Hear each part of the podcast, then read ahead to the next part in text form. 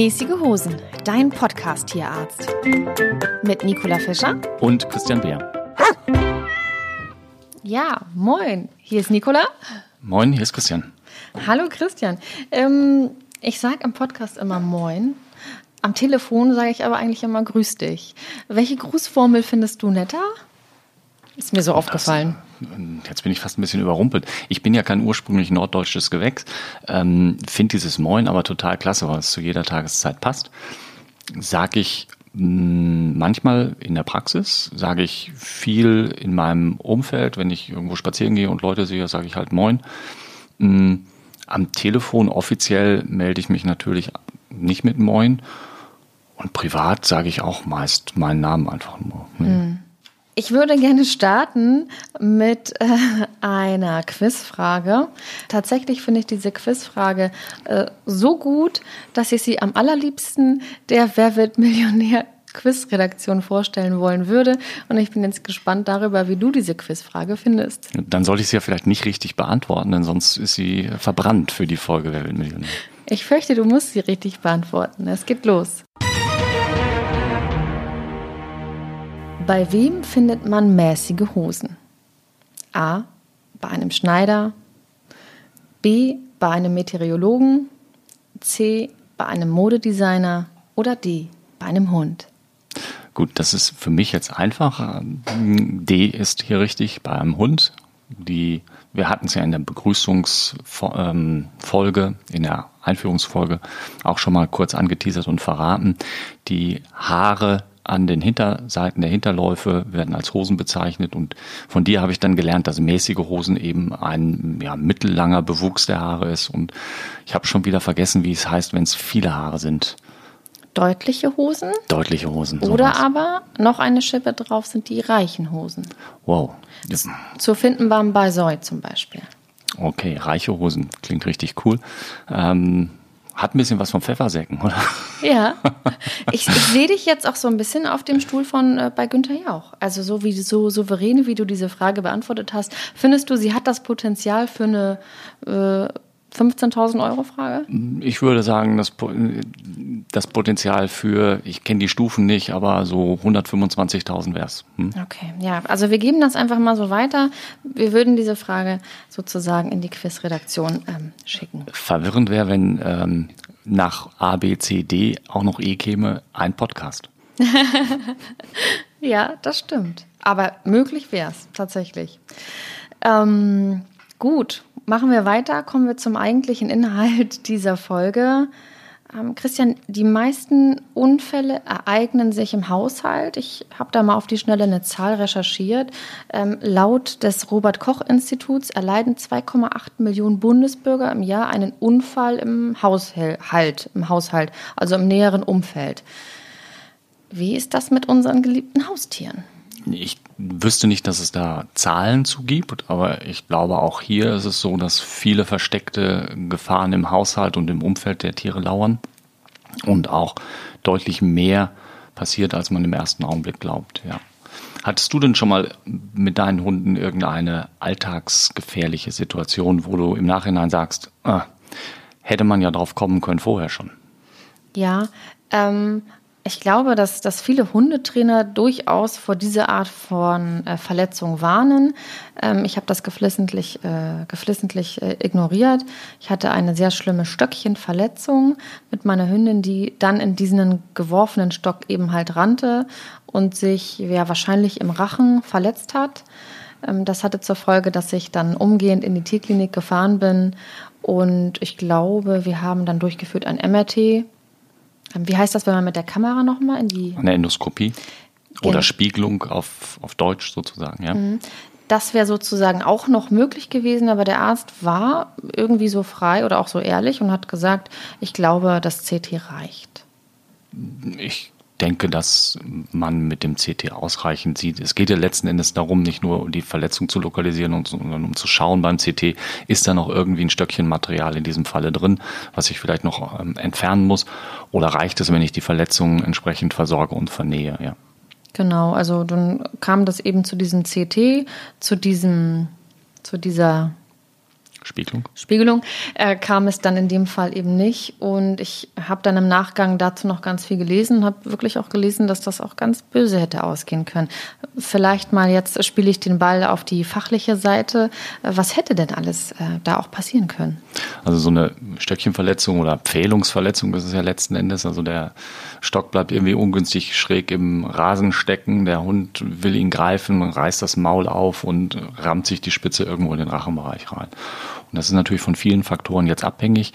Wie schnell ist der Hund, wie schwer ist der Hund, also wie viel physikalische Kraft steckt dahinter, wie groß, wie spitz ist dieses Stöckchen und wo genau trifft es den Hund im Rachenbereich. Ist es eine, mehr so am äußeren Zahnfleischbereich, wo dann eine Zahnfleischverletzung entsteht, das ist sicherlich eher harmlos. Geht es richtig in den Gaumen rein und es entsteht dann eine Gaumenspalte, also ein Riss im, im oberen Gaumensegel oder geht es noch tiefer bis hinten, Mandeltasche, Rachenbereich, Luftröhre, Speiseröhre? Da kann schon eine Menge passieren, ja. Ja, was gibt es denn noch so für Alltagsverletzungen? Oder vielleicht erzählst du mal, ähm, was hast du so in der Praxis für Alltagsverletzungen schon erlebt in den letzten 20 Jahren? reichlich und ich glaube, wir werden auch gar nicht die Zeit finden, alles aufzuzählen und meine Erinnerung ist sicherlich auch nicht gut genug, um alles aufzuzählen. Hm, ich fange vielleicht mal mit so ein paar hm, nicht so ganz alltäglichen oder nicht so ganz bekannten Sachen an und möchte mal zuerst auf die Katze eingehen, die bei uns ja ein klein bisschen vernachlässigt wird und das wollen wir mal wieder gut machen. Ähm, Katzen, gerade auch Indoor-Katzen, ähm, sind so die Klassiker für mich für dieses Beispiel vom äh, Unfall im Haushalt. Ja? Also, was weiß ich, beim Fensterputzen steige ich auf den Stuhl statt auf die Leiter und schwuppdiwupp passiert was. Was haben wir da bei der Katze? Hm, denkt vielleicht noch hm, der meiste dran, heiße Herdplatte. Ja, gerade so ein Ceranfeld oder irgendwas, was ähm, dann irgendwie noch heiß ist und die Katze geht darüber, kann sich an den Pfoten verbrennen. Das ist etwas, was man durchaus ab und an sieht. Hm, gerade junge Katzen, aber auch junge Hunde, aber auch mal Heimtiere, wenn die in elektrische Kabel beißen, ja, Stromschlag, Verbrennungswunden ähm, im Mundbereich, da wo dann eben das Kabel durchgebissen worden ist, ist so eine Geschichte. Ähm, Katzen, die in Hochhäusern gehalten werden, auf Balkonen, die dann irgendwo vom Balkon stürzen.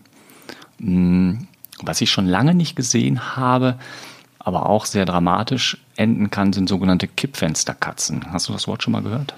Ähm, nee, ich habe nur eine Vorstellung, was das bedeuten könnte. Lass mich das einmal kurz.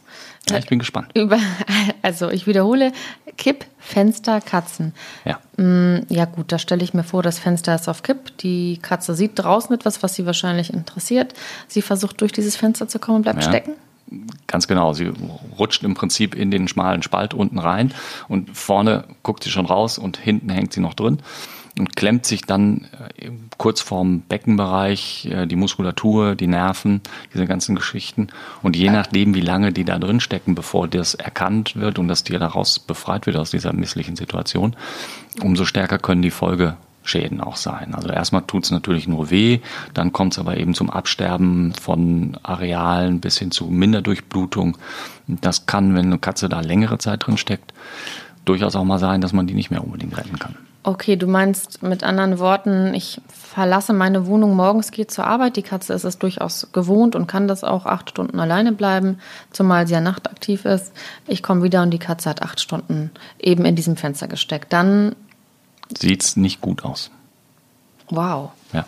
Das muss man wissen. Das muss man wissen, da denkt man oft nicht dran. Also gut, jetzt kann man sagen, gut, dann mache ich das Fenster immer zu. Hm, jetzt so einen Sommer, wie wir ihn jetzt hatten, dann neigt man wahrscheinlich dazu, das Fenster dann auch mal aufzulassen auf Kipp. Es gibt aber ähm, solche Schutzkeile, die man da einsetzen kann in diese Kippfenstergeschichten. Wenn ich eine Katze habe und Sorge habe, dass sie da durchspringt, ich das Fenster aber auf Kipp lassen möchte, könnte ich sowas da reinsetzen. Das ist also eine ganz probate Möglichkeit. Okay, da wären wir schon wieder bei dem Punkt Prävention. Ja. Und das ist ja eigentlich das Aller, Allerwichtigste. Ähm, hattest du mal eine sogenannte Kippfensterkatze auf dem Tisch? Ja, wir haben die früher relativ häufig gehabt, also immer wieder mal so eine Handvoll pro Jahr. In den letzten Jahren habe ich keine mehr gesehen. Ich nehme an, die Leute sind sensibler geworden oder lüften nicht mehr so viel. ja, ja. Okay, das ist ähm, ja spannend. Also hätte ich nicht, hätte ich nicht gedacht, dass eine Katze überhaupt ja versucht, da durchzukommen. Also ich, ich gehe davon aus, so eine Katze sieht sie, sie kommt da nicht durch und versucht es dann auch. Ja, sie denkt, sie kann oben durchspringen und dann schätzt sie es falsch ein und rutscht in diesem Schlitz runter. Und wenn sie erstmal unten drin hängt, dann hat sie keine Chance mehr. Okay. Gut, ganz, ganz wichtiger Punkt. Äh, liebe Katzenbesitzer, Katzenliebhaber, macht eure Fenster zu, wenn ihr nicht daheim seid. Also vielleicht nochmal so eine Kleinigkeit, äh, die so ein bisschen in Richtung Empfehlung beim Hund ging mit diesen Stöckchen. Ist jetzt keine richtige Gefahr, haben wir bei der ersten Hilfe auch schon mal kurz angesprochen. Einfach so ein Stock, der irgendwo im Rachen quer sitzt. Ja, das ist jetzt auch nichts Schlimmes, aber das ist sicherlich was, was man häufiger begegnet. Ganz, mm, ja, lustig ist jetzt nicht das richtige Wort. Aber was wir ab und zu sehen, wo man dann schon ein wenig schmunzelt, ist, wenn äh, Hunde einen Markknochen zu fressen bekommen und es irgendwie schaffen, diesen Markknochen über den Unterkiefer hinter diese großen vorderen Zähne, die sogenannten Canini, zu ziehen und es sich dann nicht mehr vor und nicht zurück bewegt. Das ist jetzt nicht unbedingt eine Alltagssituation, kommt aber immer wieder mal vor, ist nicht lebensbedrohlich, aber in aller Regel ist es so ähnlich wie das Kind, was den Kopf durchs Gitter steckt. In die eine Richtung klappt es irgendwie und zurück nur nicht mehr. Das heißt, da sind wir schon oft genug dabei gewesen und mussten diesen Knochen, der um den Kiefer rumsteckte, aufsägen. So, ne? Für den Hund ja sicherlich unangenehm. Muss der dafür irgendwie sediert werden? In den meisten Fällen muss er dafür sediert werden, weil wenn ich dann mit so einer oszillierenden Säge rangehe, ist schon eine gewisse Verletzungsgefahr da. Und es soll ja dann auch irgendwie schnell und zügig gehen und da hilft es, wenn der Hund nicht zappelt. Hm.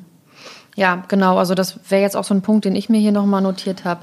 Ähm, gefährliche Spielzeuge, was oder gefährliche Leckerlis in dem Fall. Ja, in dem Fall wäre es was zu fressen, gefährliche Spielzeuge. Ein ganz großes Thema wieder bei Katzen. Insofern, dass wir besonders zur Weihnachtszeit, aber auch in anderen Jahreszeiten durchaus mal vorkommt, haben, dass die mit Geschenkpapier, mit Lametta, mit Wollfäden spielen, die dann runterschlucken und sich dann dieser fadenförmige Fremdkörper den Darm hineinzieht und den Darm aufeinander auf auffädelt, auf diesem, wie so eine Perlenkette auf der Schnur auffädelt. Und das ist natürlich etwas, was dann bedrohlich ist und operiert werden muss. Ich hatte letztens eine, einen Hund, der irgendeine netzartige Struktur, erst haben wir gedacht, es sei ein Fischernetz, aber hinterher hat sich das als so ein Baumnetz rausgestellt, irgendwie runtergeschluckt hatte. In, das war ein Auslandshund, ist schon schlecht fressend in Deutschland angekommen. Und wir haben da mehrere Meter von diesem Netz aus dem Darm entfernt. Ähm, sich, ein dünner Faden hatte sich noch unter der Zunge festgesetzt. Und sowas ähnliches kann natürlich auch bei Katzen passieren, wenn die mit Wollfäden, mit Geschenkpapier, also Geschenkband oder Lametta spielen. Mm, bei Hunden gerne mal so Angelsehne, wenn die draußen am See irgendwo rumbutschern und der Angler hat da sein, sein Köder liegen lassen, wo noch der Haken und die Angelsehne zwei, drei Meter dran sind, dann wird der Fisch runtergeschluckt oder was auch immer noch an diesem Haken dran ist. Und die Angelsehne guckt vielleicht noch raus und man sollte dann nicht dran ziehen, weil meist haben diese Angelhaken ja wieder Haken und man macht dann mehr kaputt. Das sind so, naja, das ist jetzt kein Spielzeug in dem Sinne, aber das könnte man in diese Kategorie fassen.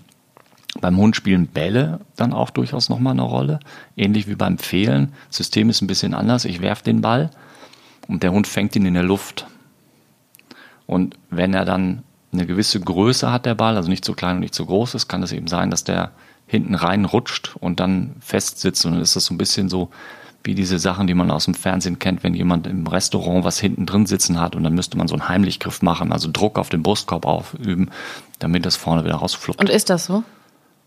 Das kommt vor. Also ja. das ist tatsächlich auch dann die richtige Reaktion es kommt auf die Größe des Hundes an. Ich kann natürlich, also bei einem Kind würde man ja auch dann keinen Heimlichgriff machen, sondern das Kind, wenn es klein genug ist, Kopf über schütteln, dass das wieder raus Wie heißt der Griff? Heimlichgriff. Heimlich wie heimlich? Heimlich wie heimlich, ja. Von einem Herrn heimlich, glaube ich, entwickelt. Man würde sich hinter den Menschen stellen, die Hände ähm, unterm Brustkorb verschränken, so ein bisschen unter das Brustbein und einmal mit einem kräftigen Ruck so viel Druck ausüben, dass der Überdruck im Brustkorb dazu führt, dass der Fremdkörper, der irgendwo vorne wie ein Korken steckt, rausfliegt. Das könnte man beim Hund oder bei einer Katze in einer gewissen Größe vielleicht auch machen oder eben auf den Kopf und hängen und schütteln. Also dann bleibt dieser Ball, von dem du gesprochen hast, oder dieses Der bleibt Spielzeug im oberen Luftwegen dann hängen, ja. Habe ich persönlich noch nicht erlebt, habe aber schon zwei, drei Tierärzte gesprochen, die sowas schon mal erlebt haben, ja. Was, was haben wir denn noch? Viele Katzen liegen gerne so unterm Auto und beobachten. Und dann liegen die gar nicht mal so selten so, dass die vorne an der Seite oder hinten rausgucken und der Schwanz so liegt, dass wenn das Auto jetzt in dem Augenblick startet, direkt über den Schwanz drüber rollt. Und das ist insofern sehr ungünstig, dass die Katze dann natürlich in dem Augenblick, wo der Reifen auf dem Schwanz ist, den Schmerz verspürt und Schreck bekommt und losrennt. Auweia. Auweia, ganz genau. Weil dann kommt es dazu, dass es mit dieser heftige Ruck durch das Loslaufen und der Schwanz wird aber hinten ja festgehalten, in Anführungsstrichen, ähm, es zu Wirbelsäulenverletzungen im Schwanzbereich oder auch im Endbereich der Wirbelsäule kommen kann. Und das ist schon übel, ja. Aber da kann man ja als Katzenbesitzer so viel nicht gegen tun, oder? Gar nichts. Also die Risiken der Freigängerkatze kann ich als Katzenbesitzer überhaupt nicht eingrenzen, weil so eine Katze hat je nachdem, wo man wohnt und je nachdem, ob es ein männliches oder weibliches Tier ist, einen relativ großen Umkreis, in dem es sich bewegt. Und in jedem Umkreis befinden sich ein, zwei, drei, vier Straßen, wo nicht nur Zone 30 oder Spielstraße ist, sondern auch schneller gefahren wird. Wie groß ist denn der, der Bewegungsradius einer Freigängerkatze, weißt du das? Ich muss gestehen, ich kann dir keine richtige Zahl sagen, aber bei unkastrierten Katern sind es einige Kilometer wow. im Umkreis. Ja. ja. Und bei kastrierten Katern oder bei Katzen ist es weniger, weil die natürlich nicht so sehr nach ähm, Paarungspartnern suchen. Aber da kommen sicherlich auch schon viele hundert Meter zusammen. Hm. Ja. Wie ist das denn so, wenn wir über das Thema Toben sprechen? Also jetzt Toben, jetzt sind wir wieder hm, beim, beim, Hund. Hund. Hm. Ähm, ne, ich äh, ich sage ja Toben ja, Knochenbrechen nein. Ähm, wie siehst du das? Was hast du auch vielleicht in deiner Praxis auf dem Tisch bis jetzt hm. gehabt? Knochenbrüche durchs Toben sind eher selten, können vorkommen. Was wir dann häufiger neben den normalen Zerrungen und Stauchungen erleben, wäre durchaus mal ein Kreuzbandriss. Das ist was, was gar nicht so selten nach dem Toben vorkommen kann. Ähm, ein ausgekugeltes Gelenk, da muss schon mehr passieren als ein bisschen Toben. Nun kann das sein, ein großer Hund und ein kleiner Hund spielen sehr wild miteinander, ohne dass es böse ist, sondern wirklich ein Spiel. Und das kann natürlich dann schon sein, dass eine ungünstige Aktion des großen, schweren Hundes dann zu irgendeiner Verletzung bei dem kleinen Hund führt, ohne dass es jetzt in einer Bösartigkeit vorher ausgeartet ist. Ich glaube, deswegen würde ich meinen Hunden oder meinem Hund aber trotzdem das Spielen nicht verbieten, weil das ist ein wichtiger Teil des sozialen Verhaltens zwischen Hunden. Das ist ein wichtiger Teil für Lebensqualität, für Freude. Und das ist ja das, was, wenn man als Mensch daneben steht und zuschaut, auch Spaß macht. Absolut, ja. Wie ist das so mit, mit Flächen, die man nicht richtig einsehen kann? Ich hatte da das eine oder andere ähm, schon miterlebt, also war nicht selber betroffen, aber habe miterlebt. Ne, kennst du diese schönen Buckelpisten, wo dann ganz tiefe Löcher immer mal wieder sind, die man nicht richtig einsehen kann? Gerne auch im Hundefreilauf, ja. Gerne auch im Hundefreilauf. so schön es auch ist, denen zuzuschauen. Ich habe durchaus schon mitbekommen, wie da Hunde auch weggetragen wurden, schreienderweise. Ja, das kann natürlich passieren, wenn so ein Hund voll im Spiel ist, voll in Aktion Vollgas gibt und dann in so einen Kaninchenbau, in irgendein anderes Loch oder was, ein anderes Loch hineintritt, dass es dann eben zu Verletzungen führen kann. Durchaus auch zu Knochenbrüchen mal, ja. Was haben wir denn da so für, für Verletzungen jetzt? Ähm, du hattest das Kreuzband, den Kreuzbandriss angesprochen. Mhm. Ähm, was, was kann noch auftreten? Also gerade bei den Windhundrassen, bei diesen Laufhundrassen, hm, sehen wir immer wieder mal Verletzungen in den Zehenbereichen, dass da eine Fraktur ist. Wir haben ja sehr feingliedrige Gliedmaßen. Hm, bei Welpen, beim Toben durchaus dann mal Verletzungen des Knochens in den Bereichen, wo der Knochen wächst, die sogenannten Wachstumsfugen.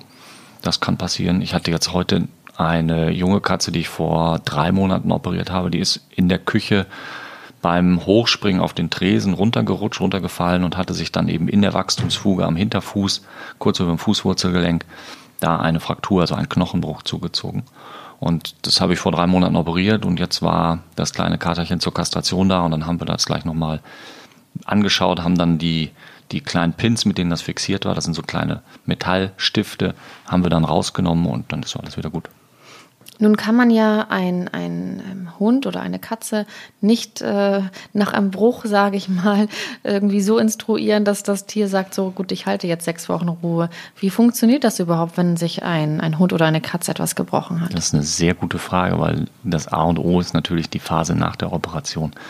Wenn ich so einen Knochenbruch versorgt habe, mit welcher Methode auch immer, darf ich mir nicht vorstellen, dass das Versorgte, egal wie viele Schrauben und Platten und ähnliches da drin sind, nur annähernd so stabil ist wie das, was der liebe Gott mal da gemacht hat. Das heißt, die Ruhigstellung nach so einer Operation über mehrere Wochen ist extrem wichtig. Und das ist beim jungen Tier, bei einer jungen Katze, beim jungen Hund umso schwerer. Habe ich einen 13-jährigen Hund mit wenig Bewegungsdrang und der bricht sich einen Knochen und ich operiere das, dann fällt es einem nicht schwer zu sagen, wir machen weniger und du gehst nur an der Leine und wir machen nur kurze Gänge. Wenn ich aber einen sieben Monate alten Labrador-Welpen habe, der sich das Bein gebrochen hat und danach sechs Wochen oder länger nur an der Leine und nicht toben und so weiter und so fort, das ist eine echte Herausforderung für die Besitzer. Und da liegt das Hauptproblem. Was kann man denn machen? Du sagst Konsequenz, konsequent sein als Halter, sagst du, ähm, muss ich das Tier in einer Box halten? Muss ich alles mit Teppich auslegen? Was genau meinst du damit? Also nehmen wir mal die Katze als Beispiel. Da ist es ganz probat, wenn man sich einen größeren Kaninchenkäfig besorgt und in den Zeiten, wo man nicht zu Hause ist, die Katze einfach in diesem beengten, mehr oder weniger zweidimensionalen Raum hält. Also sie kann sich dann auf dem Boden bewegen, aber kann nicht Fensterbank hoch, Schrank hoch, Sofa hoch und so weiter und so fort. Beim Hund, beim großen Hund ist es natürlich schwierig, den in irgendwie was reinzupacken, aber wenn ich länger nicht da bin, wäre eine Box auch sehr, sehr hilfreich. Ansonsten muss ich halt darauf achten, dass er nicht ständig die Treppe rauf und runter rennt, dass ich ihn wirklich konsequent an die Leine nehme, dass ich ihn nicht aus dem Auto oder ins Auto springen lasse, wenn ich mich dann um ihn kümmere, dass ich wirklich die Hundewiese mit den anderen Hunden, wo er toben kann und möchte, meide, dass ich kurze Gänge nur mache. Das richtet sich natürlich immer nach, wie schwer ist die Fraktur oder der Knochenbruch, ähm, wie alt ist das Tier, welche Art der Operationsmethode oder der Behandlungsmethode wurde angewandt, wurde es überhaupt operiert oder ist es eine konservative Therapie. Das muss man im Einzelfall natürlich mit seinem Tierarzt oder seiner Tierärztin besprechen und sich dann bitte an die Empfehlungen der Person auch halten. Das ist ganz, ganz wichtig. Also Ruhigstellung mit anderen Worten. Ruhigstellung, ja. Und immer vor Augen haben, es ist eine begrenzte Zeit und danach macht das Leben wieder richtig Spaß. Für was, alle. Ja, was ist mit rutschigen Untergründen? Stichwort, also Treppen, Treppe hoch, Treppe runter, ist klar. Das fällt dann in der Zeit erst einmal aus. Ähm, kann man sich da auch behelfen, indem man wirklich rutschige Untergründe auslegt, entsprechend mit Teppich oder ähnlichem? Das ist hilfreich, wenn ich den Eindruck habe, dass mein Tier jetzt Schwierigkeiten hat. Wenn ich einen normal alten Patienten habe, der es gewohnt ist, auf diesem Untergrund auf allen Vieren zu laufen, dann schafft er das auch nach kurzem Üben auf drei Beinen. Das wird funktionieren, dass er das eine Bein ein bisschen schont dabei, ohne dann wegzurutschen. Habe ich einen etwas instabileren älteren Patienten oder bin ich gerade kurz vorher in eine neue Wohnung gezogen, vorher hatte ich überall Teppichboden, jetzt habe ich einen PVC-Boden, dann wird es natürlich schwierig. Vielleicht ein Exkurs an dieser Stelle. Ich glaube, das hatten wir bisher auch noch gar nicht. Ähm, einverleibte Schokolade in jedweder Form. Äh, Vollmilch, äh, Alpenmilch, äh, was es alles gibt. Wo, wo ist so sozusagen der, der Grad der Gefahr? Wann beginnt der? Das ist eine Frage, mit der wir uns auch immer wieder beschäftigen müssen, weil die Leute dann anrufen und sagen, mein Hund hat jetzt das und das gefressen. Da kommt es natürlich, ähm, wie es so schön heißt, die Dosis macht das Gift. Das heißt, die Menge ist entscheidend. Und bei der Schokolade ist es ja nicht die Schokolade als solche, sondern es sind die Inhaltsstoffe. Das ist im Wesentlichen das Theobromin, was da auch mit drin ist. Und da gibt es eine gewisse Menge, die gefährlich wird und andere Mengen sind halt nicht so bedenklich. Je höher die Schokolade konzentriert ist, also je dunkler die Schokolade ist, umso mehr ist von diesen giftigen Stoffen in der Schokolade für den Hund drin. Das heißt, wenn mein Hund eine Tafel Vollmilchschokolade frisst, wir setzen jetzt mal einen 30 Kilo Hund voraus und ähm, eine 100 Gramm Tafel Schokolade. Es gibt die ja in unterschiedlichen Größen, aber nehmen wir mal so eine haushaltsübliche 100 Gramm dann kriegt er vielleicht ein bisschen Bauchkrummeln und vielleicht ein bisschen Durchfall oder Verstopfung, beides möglich. Das war es dann in aller Regel. Bei einer Tafel Zartbitter mit 70 Prozent äh, Kakaogehalt sieht es denn dann schon ein bisschen anders aus. Da würde ich dann auch bei einem 30 Kilo Hund sicherlich dazu raten, den Tierarzt, die Tierärztin zu kontaktieren. Wenn man das früh genug erkennt, also mitbekommen hat, dann löst man Erbrechen aus mit einem Medikament bei den Hunden, dann geht die Schokolade vorne wieder raus, dann gibt es vielleicht noch ein paar Tage Kohletabletten oder ein, zwei Tage und man beobachtet das Tier und dann ist das okay. Gibt es denn für mich als ähm, Tierhalterin irgendwie eine, eine, Faustregel? Also klar, die Dosis macht das Gift, das hm. lässt sich ja auf alle Bereiche ganz gut irgendwie anwenden. Aber nehmen wir jetzt mal den 30-Kilo-Hund, ähm, der frisst eine Tafel hm. ähm, Rittersport. Ja. Also ich habe es irgendwann mal ausgerechnet. Hm, das sind jetzt keine Werte, mit, wo ich mich mit einem Pharmakologen oder einem Toxikologen anlegen möchte. Aber nach meiner Berechnung ist es so ein 30 Kilo Hund, ein Kilogramm Vollmilchschokolade hat er noch nicht genügend Giftstoff aufgenommen, um ein Problem zu bekommen. Ein Kilo Vollmilch ist eine Menge, der kriegt sicherlich andere Probleme, Bauchweh und so weiter und so fort, aber er wird keine Vergiftungssymptome bekommen. Bei 100 Gramm bis 200 Gramm Zartbitterschokolade, gleiche Gewichtsklasse, sieht das schon ganz anders aus. Da wäre ich schon besorgter. Und habe ich jetzt einen kleineren Hund, natürlich auch.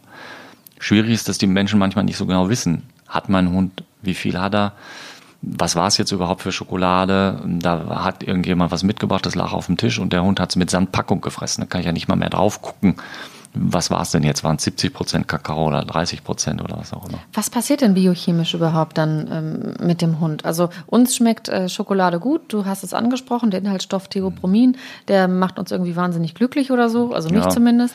Ähm, was, was Trink viel, viel, viel zu viel Kaffee. Und das ungefähr wird passieren. Also es sind Kreislaufprobleme, Atemprobleme, also jetzt nicht nur im, im positiven Sinne, dass ich ein bisschen angeregt bin oder wacher bin, sondern das sind richtig belastende Probleme, die auf dem äh, Herz-Kreislauf-Sektor und auf dem Atemsektor stattfinden. Und letzten Endes dann irgendwann je nach Dosis auch auf das Nervensystem übergreifen. Also so gravierend sind die Auswirkungen ja. eben von dieser Dosis, ja.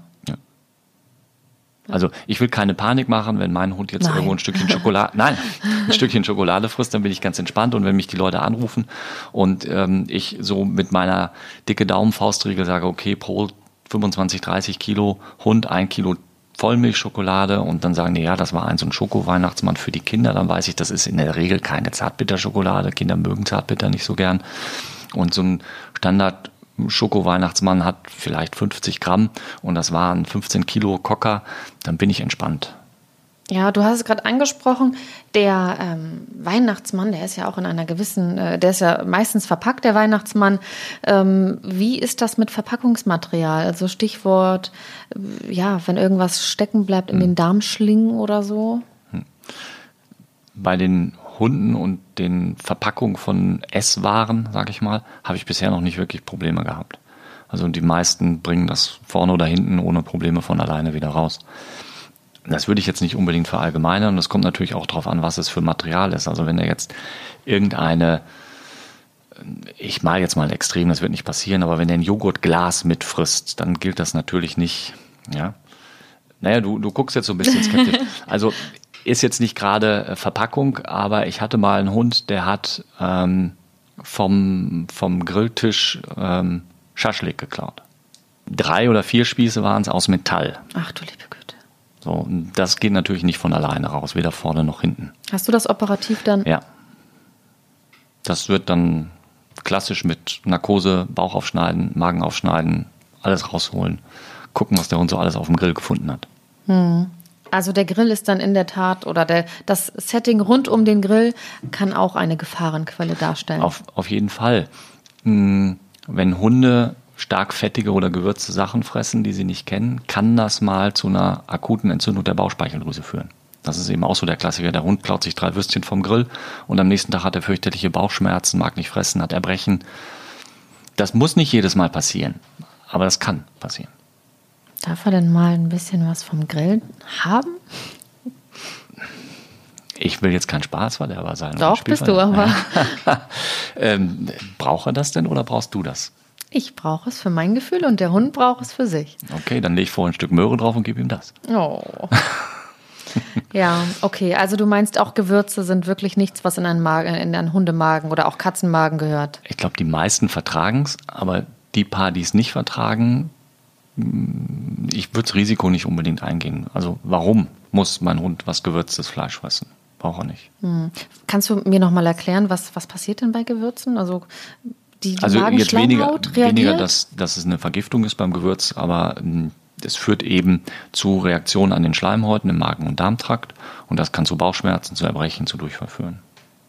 Hm, also sozusagen die, der Verdauungstrakt des Hundes ist nicht unbedingt auf scharfe Lebensmittel ausgelegt. Kennt er ja nicht. Und dann gibt es so ein paar Lebensmittel, die sollten tabu sein. Also es gibt vereinzelt Berichte, dass Hunde Nierenprobleme bekommen können, wenn sie mit Weintrauben oder Rosinen gefüttert worden sind. Brokkoli, Knoblauch, Zwiebeln stehen äh, so ein bisschen da, dass sie Veränderungen der roten Blutzellen machen können. Also die roten Blutzellen können kaputt gehen, wenn die Tiere davon größere Mengen fressen. Das ist auch der Grund, warum ich es jetzt nicht so toll finde, mit Knoblauch gegen Zecken vorzubeugen. Das ist was für die nächste Folge. Im Zweifel. Ähm, ich mache meine Notiz. Ähm, vielleicht an dieser Stelle nochmal, ist vielleicht ja auch für dich ganz interessant oder für die Zuhörerin ähm, zum Thema Schärfe und auch äh, sozusagen die Verabreichung scharfer äh, Lebensmittel für, für Hunde. Ich hatte dir erzählt, dass ich in Sri Lanka war, in der Dogcare Klinik und da ist es ja nun mal so, dass der Hund nicht hier wie der, unser Hund gehalten wird, sondern am Haus oder eben auf der Straße. Und die Dogcare Klinik, ähm, die bereiten die Hunde auf das Leben äh, auf der Straße vor, indem sie ihnen immer wieder, auch von Welpenalter an, ähm, ein bisschen Schärfe ins Futter geben. Ähm, okay.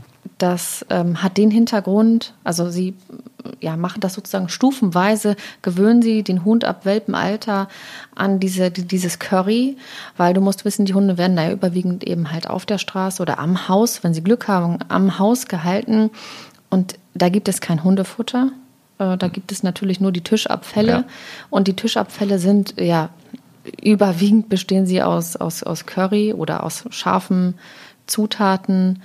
Und ähm, der Hund passt sich an und der Hund äh, gewöhnt sich auch an diese Schärfe. Äh, für uns natürlich unvorstellbar. Dann sieht man da so einen acht Wochen alten Welpen und der kriegt einen Teller Reis mit Curry. Ähm, aber der Hund ist anpassungsfähig. Nichtsdestotrotz ähm, ist es ähm, ja irgendwie erstaunlich, dass das alles trotzdem funktioniert. Ne?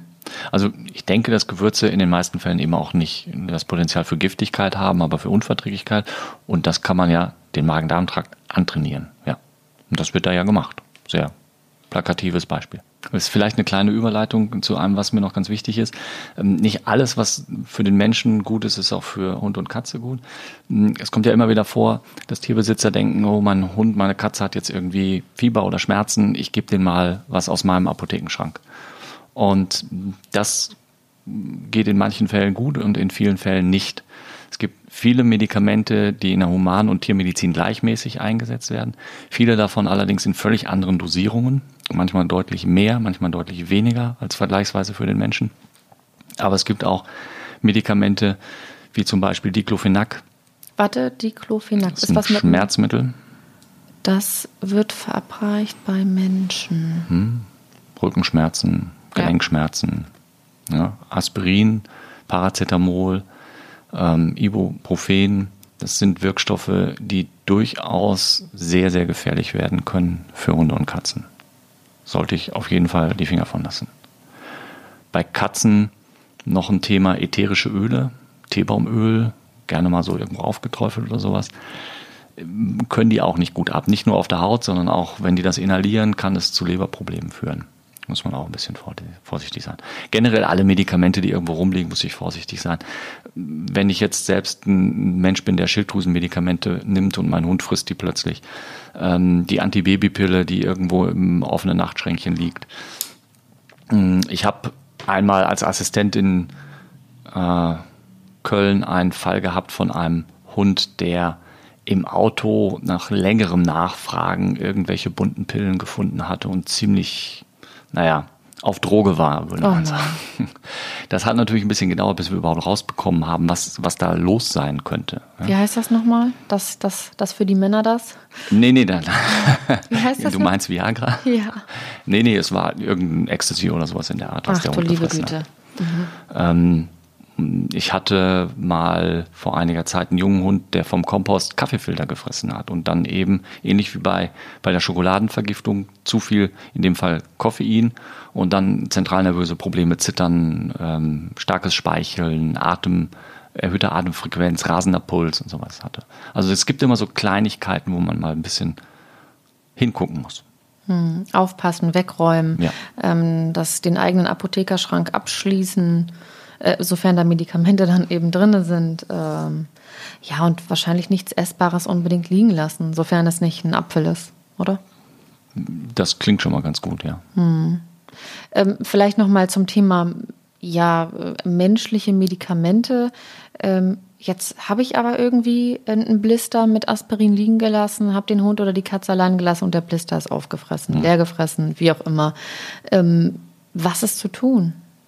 Wenn ich weiß, dass es kurz zurückliegt, ist natürlich wieder gut, das Tier möglichst schnell erbrechen zu lassen. Das kann der Tierarzt mit Medikamenten machen. Das ist sehr viel effektiver, als wenn ich das zu Hause probiere. Es gibt ja manchmal den Tipp, dass man den Tieren Salzwasser einflößen soll. Ich weiß von ein paar Kunden, die das probiert haben, aber bei keinem hat es wirklich funktioniert.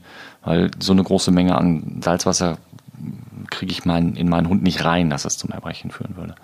Wenn es länger zurückliegt, dann kann es schon mal sein, dass die Tiere dann auch stationär in einer Klinik aufgenommen werden müssen für eine Infusionstherapie, für eine, ähm, je nach Symptomatik eben Temperaturerhöhung, die durch einige Stoffe entstehen kann, dass man also die Körpertemperatur runterreguliert oder das Gegenteil, dass man die Körpertemperatur unterstützt.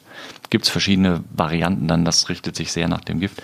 Für die wenigsten Gifte gibt es ein spezifisches Gegenmittel, sondern meistens eine symptomatische Therapie. Ja, vielleicht nochmal zu dem, zu dem Erbrechen, Erbroch, also das, was erbrochen werden soll, was aufgenommen wurde. Da gibt es ja, glaube ich, auch so eine Art Faustregel. Wie lange braucht sozusagen die Verdauung, also bis es vom Magen im Magen, äh, im Darmtrakt ist? Also wie viel Zeit bleibt mir da als Halter, wenn ich weiß, ah Mist, der war jetzt drei Stunden alleine, hat hm. wahrscheinlich das gefressen? Ja, und drei Stunden ist schon schwierig, je nachdem, wie voll der Magen vorher war, was das Tier gefressen hat oder nicht gefressen hat, sind das unterschiedliche Zeiten. Also wir gehen davon aus, dass innerhalb der ersten ein bis zwei Stunden wir noch sehr, sehr große Erfolge haben, viel aus dem Magen rauszubekommen. Man kann natürlich dann auch durchaus in Narkose eine Magenspülung machen. Das ist dann schon wieder ein bisschen aufwendiger oder auch eine Darmspülung noch durchführen. Wie gesagt, Kohlekompretten als giftbindende Mittel eingeben, Infusionstherapie, um die Ausscheidung zu fördern. Ähm, das sind dann alles so Maßnahmen, die ergriffen werden müssen, je nach Zustand des Tieres. Und bei der Katze ist das, ist das sozusagen vom Verdauungsfenster ähnlich? Vergleichbar, ja. ja. Also Auch da sind ein bis zwei Stunden sicherlich so ein Maß. Gut, also wir haben eine Frage von der Jasmin aus Hamburg-Niendorf. Die hat zwei Hauskatzen also keine Freigänger. Und sie fragt so, giftige Pflanzen, welche typischen Pflanzen gibt es, äh, die äh, Hunde und Katzen, um die Hunde und Katzen einen Bogen machen sollten? Ich stand schon mehrfach im Blumenladen und wollte Pflanzen für die Wohnung holen und dann war ich mir ganz unsicher, welche ich überhaupt bedenkenlos mitnehmen kann und welche giftig sind. Gut, also so Klassiker in, in der Wohnung, die man haben kann, wäre eben zur Jahreszeit passend, dann im Wein, in der Winterszeit der Weihnachtsstern. Ähm, Ficus Beniamini ist äh, also dieser, hm, ich weiß gar nicht, wie der wirklich heißt, aber als Ficus findet man ihn ja immer überall. Ein Drachenbaum gibt's auch noch, Tulpen als Schnittblumen können durchaus auch ein Problem sein. Hm, bei, bei Schnittblumen muss man immer nicht nur an die Blume selber denken, sondern sicherlich auch mal dann an das, an das Blumenwasser, was die Katze vielleicht dann aus der Vase heraustrinken könnte. Ähm, das sind so die mir bekanntesten Sachen. Und wie sind die Symptome? Schwierig. Bei allen Sachen, die in Richtung Vergiftung gehen, haben wir oftmals nicht das typische Symptom. Häufiges Symptom ist Erbrechen, Appetitlosigkeit, vielleicht ähm, stärkerer Speichelfluss, übermäßiger Speichelfluss, wir nennen das Hypersalivation, ähm, Veränderung der Pupillen, Zucken des ganzen Körpers, ohne jetzt einen Krampf zu haben, aber so nervöse Zuckungen, sagt man so dann mal dazu. Das sind so die Symptome, die man am häufigsten wahrscheinlich dann sehen könnte. Hm, ja. Also aus meiner Sicht ist das beantwortet. Ähm, hängen geblieben sind jetzt sehr plakativ die Tulpen. Also, ähm, liebe Jasmin aus Niendorf, dein ähm, Verlobter sollte dir dann zunächst. Rosen schenken. Äh, genau. Dein Verlobter sollte dir Rosen statt Tulpen schenken. Finde ich ist ein wichtiger Hinweis, weil Tulpen sind ja wahnsinnig schöne Blumen. Ich finde Rosen eh schöner. Ach so, okay. Ja. Gut, haben wir das auch geklärt. Ähm, und wir machen weiter mit einer Voicemail. Hallo, ich bin Saskia. Ich komme aus Hamburg und ich würde gerne wissen zum Thema Gefahren im Alltag. Mein Kater ist öfter mal draußen unterwegs und manchmal kommt er auch nach Hause mit der ein oder anderen Blessur und wollte fragen, ob es da einen Tipp gibt, wie man das vermeiden kann. Hm, ja. Die meisten dieser Blessuren sind sicherlich Kampfverletzungen mit anderen hauptsächlich Katzen, seltener mal mit irgendwelchen Wildtieren und noch seltener wahrscheinlich mit Hunden. Ähm, verhindern kann man das nicht. Wenn man seine Katze rauslassen möchte, dann läuft man auch Gefahr, dass die sich mit irgendeiner anderen Katze prügelt. Und solange das kleinere Dinge sind, wir sprachen bei der letzten Folge ja einmal kurz drüber, bei der vorletzten Folge mit der ersten Hilfe, ähm, beobachte ich das, mache das ein bisschen sauber. Wenn ich den Eindruck habe, dass es irgendwie komisch ist, dass es geschwollen ist, dass das Tier Schmerzen hat oder nicht fressen mag, dann muss man damit eben zu einer tierärztlichen Untersuchung gehen. Ähm, ja, streiten, prügeln unkastrierte Kater sich öfter als kastrierte? Natürlich, immer wenn es um Frauen geht, dann sind die Männer ein bisschen gaga und das gilt für Katzen und Hunde genauso. Hm. Das heißt, ein kastrierter Kater kann durchaus öfter mal mit einem Revierkampf. Deutlich öfter, ja. Hm. Ja, was können wir der Saskia jetzt raten? Ja, Wunden desinfizieren, angucken, beobachten. Genau. Gut im Auge behalten und trotzdem dem Tier die Freiheit gönnen, draußen rumzulaufen. Hm. Und wahrscheinlich eine Impfung, ne? Ja, das hat ja nichts mit den Blessuren zu tun. Das gilt für die freilaufenden Katzen ja sowieso, dass die regelmäßig geimpft und entwurmt werden sollten. So, die äh, Kaya aus Hamburg hat folgende Frage. Und zwar würde sie gerne wissen, ne, jetzt wohnt sie wohl irgendwie relativ zentral. Ähm, man sieht immer mal wieder Glasscherben umherliegen. Was passiert, wenn der Hund mit seiner Pfote eben in so eine Glasscherbe tritt und dann vielleicht auch eine kleine äh, Blessur oder vielleicht auch sogar eine tiefe Schnittwunde hat? Tiefe Schnittwunden müssen auf jeden Fall tierärztlich versorgt werden, weil unter Umständen muss man da was nähen, muss größere Blutung stillen. Sehnenverletzungen an den Pfoten können da ein Problem sein, wenn es tiefe Schnittwunde ist. Kleinere oberflächliche Wunden reinigen, desinfizieren, abdecken mit einem Verband oder mit einem Hundeschuh, je nachdem wie tief oder wie groß die Sache ist. Und ähm, das ist ein großes Problem. Müll, Scherben, kaputte Dosen, Stacheldrahtreste, ähnliches stellt immer wieder ein Verletzungsrisiko für Hunde und Katzen dar. Ja. Ich habe festgestellt, dass die, ähm, ja, die Beschaffenheit der, der, der Pfote dass das so eine ganz besondere Haut ist. Das ist so eine Art Schleimhaut. Ne? Also wenn man da irgendwie reinschneidet, ähm, ist das irgendwie, ja. Nee, du hast ja erst diese Hornschicht und darunter ist ein Fettpolster. Und das ist das, was du wahrscheinlich so ein bisschen schleimig findest. Wenn das so vorquillt, dann sieht das irgendwie ein bisschen komisch und wabbelig aus. Ähm, das ist aber ein Fettpolster, was die, die Bewegung abdämpft. Mhm. Pfotenverletzungen heilen einigermaßen schlecht. Kann das sein? Ja, weil ja ständig Druck drauf ist. Also der Hund und die Katze halten ja den Fuß dann nicht mal eine Woche hoch, sondern benutzen ihn weiter. Und dadurch heilt das immer relativ langsam. Ja, das ist richtig. Außerdem kann Horngewebe selber ja nicht verheilen. Das muss aus der Tiefe heraus heilen. Und ähm, das dauert dann seine Zeit. Ähm, vielleicht noch äh, eine ganz kurze Anekdote von äh, aus meinem Beruf. äh, wir haben die äh, äh, Polizei-Hundestaffel in Hamburg mal für eine Reportage begleitet. Und da ist es so, dass wenn sie ihre Hunde in Gebäude schicken, ähm, dass die Schuhe anziehen. Ne? Also wenn man davon ausgehen muss, dass dort vielleicht Scherben, scharfkantiges rumliegt, dann kriegt äh, bekommen die Polizeihunde Schuhe an und dann geht's los. Das macht ja auch durchaus Sinn, weil mm, so Tierarztkosten gespart werden und der Hund weiter einsatzfähig bleibt. Das ist auch in der Rettungshundestaffel durchaus so. Je nachdem, was für ein Gelände das ist, kriegen die auch Schuhe angezogen. Ja, super. Äh, jetzt haben das war jetzt die dritte Frage. Ich glaube, die ist, die ist insofern beantwortet, als dass man wirklich dann. Ich, ich hoffe, dass Kaya mit der Antwort zufrieden ist. Okay, super. Äh, Anna hatte auch noch mehrere Fragen. Ähm, ich weiß nicht, ob Zum du. Thema Katze? Nein, ja, gut. Ich, ich lese sie dir einfach mal vor. Es geht jetzt in dem Fall äh, tatsächlich wieder um Hund. Wir haben ganz offensichtlich mehr Hörerinnen, die äh, eben halt Hunde haben. Ich glaube, die Katzenbesitzer, die kommen auch noch. Ähm, Anna aus äh, Ellerbeek würde gerne wissen, hatten wir schon, äh, Thema Giftpflanzen im Garten, äh, verbotene Lebensmittel und äh, wie ist es mit der Schokolade? Ich würde sagen, äh, du machst noch mal ein kleines Repetitorium. Weil genau, eine kurze Zusammenfassung. Genau. Eine der verbreitetsten Pflanzen im Garten ist sicherlich Kirschlorbeer, der durchaus ein gewisses giftiges Potenzial hat. Und ähm, die Eibe ähm, kennen auch manche Leute. Das ist auch was, was in heimischen Gärten durchaus häufiger vertreten ist. Ähm, Schokolade hatten wir ja gesagt, die Dosis macht das Gift. Je höher der Kakaogehalt drin ist, umso weniger wird gefährlich von der Schokolade. Also umso kleiner ist die Menge, die gefährlich ist von der Schokolade. Bei einer Vollmilchschokolade können größere Hunde schon eine Tafel verdrücken, ohne dass da große Probleme auftreten. Und gefährliche Lebensmittel, ich hatte angesprochen, Brokkoli, ähm, Zwiebeln und Knoblauch können Blutbildveränderungen machen. Ähm, Weintrauben und Rosinen können bei einigen Hunden zu Nierenproblemen führen. Das sind so die gängigsten Sachen.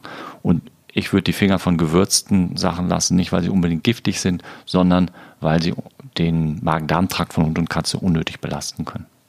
Mhm. Gut. Ich glaube, wir haben viele Gefahren des Alltags besprochen. Siehst du das ähnlich? Auf jeden Fall. Ich glaube mit Sicherheit nicht alle, aber ich denke ein paar ganz interessante Beispiele und Sachen, an die man vielleicht nicht im Alltag gleich denkt. Ähm, Christian, eine weitere Frage, die sich mir noch gestellt hat, obwohl wir jetzt, glaube ich, wirklich alles Erdenkliche einmal durchgesprochen haben. Ähm, wie ist das äh, mit Seifen, mit Tensiden, mit äh, ja, vielleicht einem Putzeimer, den man dann äh, dementsprechend vielleicht mal rumstehen lässt und die Katze oder der Hund sind dann zu Hause geblieben? Muss ich schnell wieder zurück nach Hause? Es richtet sich sicherlich danach, was für ein Putzmittel ich benutzt habe. Also wenn ich so ein klein bisschen Seifenlauge habe, hm, ja, da wird einem übel von, aber das wird nicht großartig giftig sein. Aber wenn ich mit irgendwelchen doch sehr ätzenden Mitteln dazu neige, meine Wohnung zu putzen, irgendwie chlorhaltige Sachen für das Badezimmer oder ähnliches, das ist schon ätzend im wahrsten Sinne des Wortes. Und es gab mal eine Zeit lang einen Bericht, ich kann aber nicht so ganz genau sagen, was da dran ist, dass es solche speziellen Putztücher zum mal eben schnell den Boden feucht überwischen, ohne dass man einen Eimer benutzen will. Jetzt sag nicht, dass das schlecht ist. Das soll durchaus auch Probleme bei manchen Tieren verursachen können, wenn die dann den Boden ablecken. Och nein. Die sind so praktisch. Ich mag sie nicht, aber gut. Du, du putzt auch nicht. Selten, da gebe ja. ich zu. Ich, ich habe das gelesen. Ich habe das tatsächlich gelesen. Ähm, vielleicht klammern, also wir haben darüber gesprochen. Ähm, Panik wollen wir jetzt auch nicht verbreiten. Nein, ohne Frage. Ähm, man soll sich das Leben auch nicht schwerer als unnötig machen. Aber wichtig ist ja, dass man einige Dinge mit offenen Augen sieht. Und das heißt ja nicht, dass man alles von dem vermeidet. Wenn ich mir des Risikos bewusst bin und mit einem gewissen Augenmaß hantiere, glaube ich, kann man auch durchaus ein Putztuch für seine Wohnung benutzen, wenn ich weiß, mein Hund ist jetzt mal zwei Stunden nicht da alleine oder mein Hund leckt nicht typischerweise den Fußboden ab. Geht denn der Hund oder die Katze überhaupt an, an Flüssigkeiten, wo eben halt chemische Zusätze drin sind? Wie sind da so deine Erfahrungen als Tierarzt? Die meisten werden es meiden, aber es gibt immer wieder den einen oder anderen, der so neugierig ist, dass die Neugier dem gesunden Hunde- und Katzenverstand doch überwiegt. Also durchaus eine Gefahrenquelle. Ja kommt mit auf unsere Liste. Auf jeden Fall. Okay. Wir sind fast am Ende angekommen, aber nicht ohne dich und mich zu entlassen, ohne unsere kleine QA-Fragerunde. Ich bin sehr gespannt. Ich habe da was vorbereitet. Hast du schon mal raufgeschielt? Nur oberflächlich, damit meine Spontanität möglichst wenig beeinflusst ist. Wir sind ja nicht live. okay, ich fange an. Du weißt ja, wie das Spiel läuft. Ich stelle dir die Frage und du spielst sie. Ich spiele sie zurück. Ja, okay. Dann fange ich mal an. Ähm, lieber Christian, diesen Podcast höre ich. Also welchen Podcast hörst du?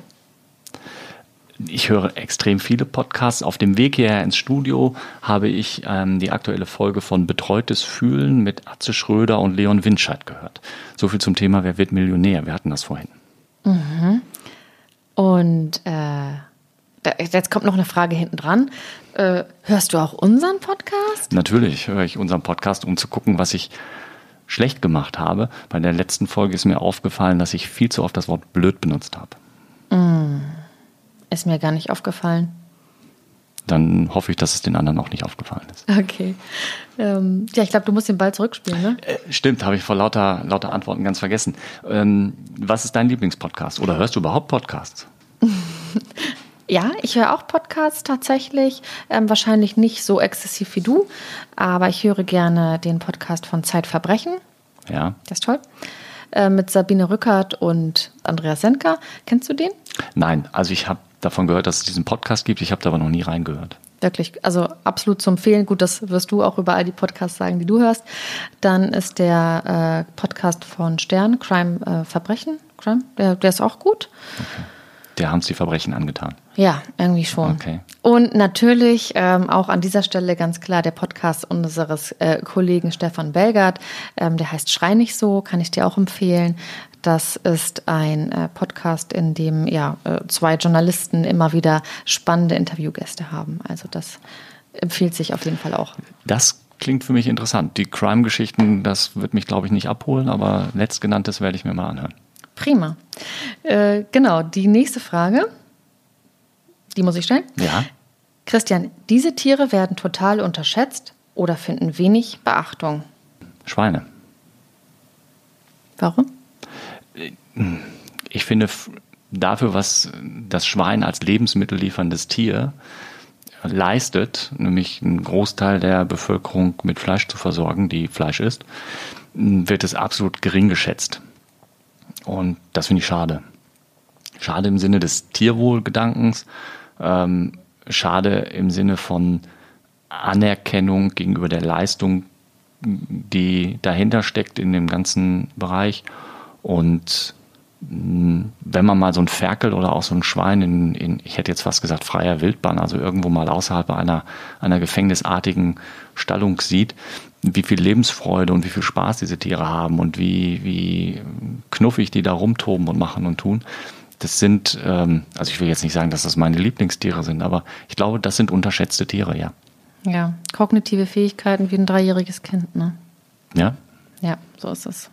Kannst du mir denn aus deiner Sicht auch noch ein unterschätztes Tier oder eine unterschätzte Tierart nennen? Ja, total. Also ähm, das hat sich ganz äh, frisch ergeben. Ich ähm, gestalte gerade eine Reportage über Tauben. Okay. Und äh, ja, Tauben sind total unterschätzt und jedes Mal, wenn ich jetzt eine Taube draußen sehe, also diese ganz üblichen Stadttauben, ähm, ja, sehe ich sie mit anderen Augen. Sie sind total unterschätzt, weil sie sind, ich weiß nicht, ob du es wusstest, sie leben tatsächlich monogam. Also sie ziehen, äh, also versuchen auch ein ganzes Leben lang mit ihrem Partner zusammenzubleiben. Das ist der Grund, warum es Brieftauben gibt. Genau.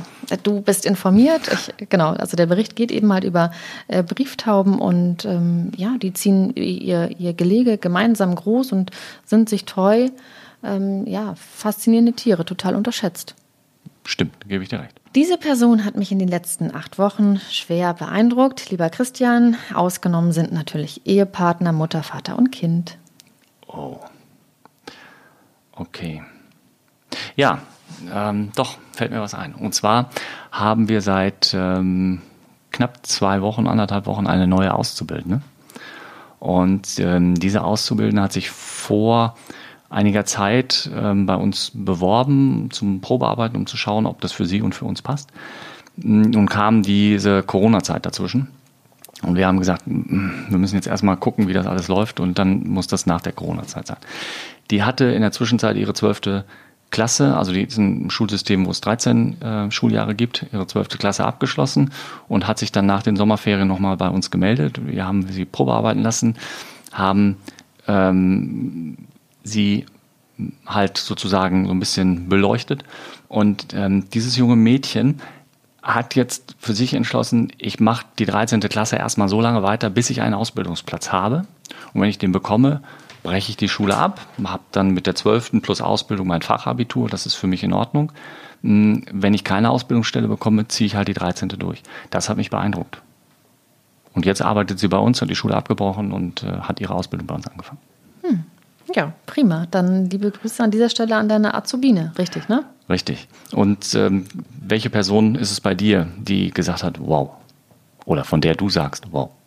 Ja, also beeindruckt hat mich, beeindruckend tun mich ja immer wieder auch beruflich viele Menschen. Manche vergesse ich, manche vergesse ich ähm, gar nicht, so gar nicht. Und die begleiten mich dann auch noch sehr lange. Und in diesem Fall ist das, ähm, ja, die, die Vorsitzende der Hamburger Stadttauben e.V., ähm, dass die eine, eine sehr aufopferungsvolle Arbeit leisten, die wenig Beachtung findet und ähm, aber mit ganz, ganz viel Herzblut betrieben wird. Ähm, weil für viele sind Tauben ja einfach halt die Ratten der Lüfte und äh, für, für diese Frau ähm, sind die einfach was ganz, ganz Besonderes. Und diese Arbeit hat mich äh, doch nachhaltig beeindruckt.